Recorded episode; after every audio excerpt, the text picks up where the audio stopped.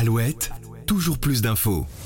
Trois ans se sont écoulés depuis l'affaire Benjamin Griveaux, qui avait fait trembler le gouvernement, mais que les deux bords politiques avaient très vite tous deux condamné, dénonçant un voyeurisme malsain représentant une atteinte à la démocratie. Depuis, Piotr Pawlenski et sa compagne Alexandra de Tadeo ont tous les deux été jugés pour la divulgation de ces vidéos à caractère intime et pornographique, avec comme verdict 6 mois de prison sous bracelet électronique et la même peine pour la seconde, mais avec sursis.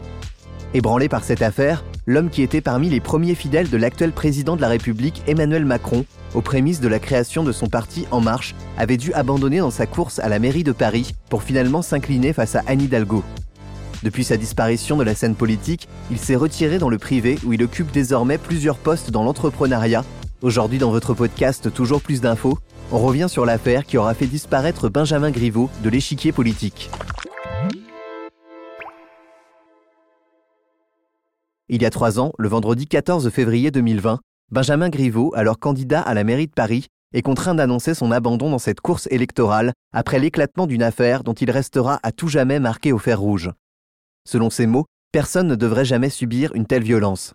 La raison Quelques heures plus tôt, des vidéos à caractère sexuel, ne le montrant pas de face mais tout aussi explicites, ont été divulguées sur le net sans qu'on sache encore à ce moment précis qui en est l'auteur. Très rapidement, une plainte déposée contre X mène à Piotr Pawlenski, un activiste russe réfugié politique en France qui se qualifie comme un artiste engagé, au coup d'éclat à caractère choc, remarqué dans son pays d'origine, comme lorsqu'il se coule les lèvres en guise de soutien envers les groupuscules défavorables au régime de Vladimir Poutine.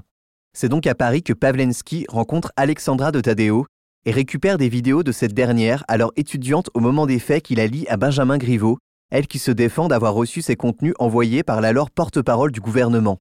Il y a quelques jours, le procès a été rendu dans cette affaire et les deux amants ont écopé d'une peine significative de six mois de prison, avec comme ligne de défense principale la liberté artistique, campant sur le fait que la diffusion de ces vidéos devait être interprétée comme une œuvre d'art, dénonçant le manque de cohérence dans les rangs politiques. Piotr Pawlenski affirmait vouloir dénoncer le comportement de l'homme politique, qui selon lui se vantait être porteur de valeurs alors qu'il trompait sa femme avec Alexandra de Tadeo. Si le verdict a lui bel et bien été rendu et les deux amants condamnés, que devient donc Benjamin Griveaux? Après une reconversion dans le privé, l'ancien ministre dirige un cabinet de conseil destiné aux dirigeants d'entreprise et selon un ancien membre du gouvernement, il se sent très épanoui dans cette nouvelle vie professionnelle et enchaîne des projets variés. En 2021, il était même devenu animateur télé à la tête d'une émission baptisée Smart Strat, une émission mensuelle diffusée sur la chaîne des entrepreneurs Bismart.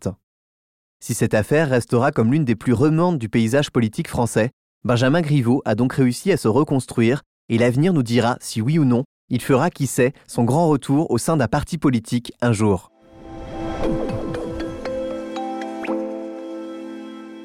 C'était votre podcast Toujours plus d'infos. Je vous retrouve demain pour un nouvel épisode. À très vite.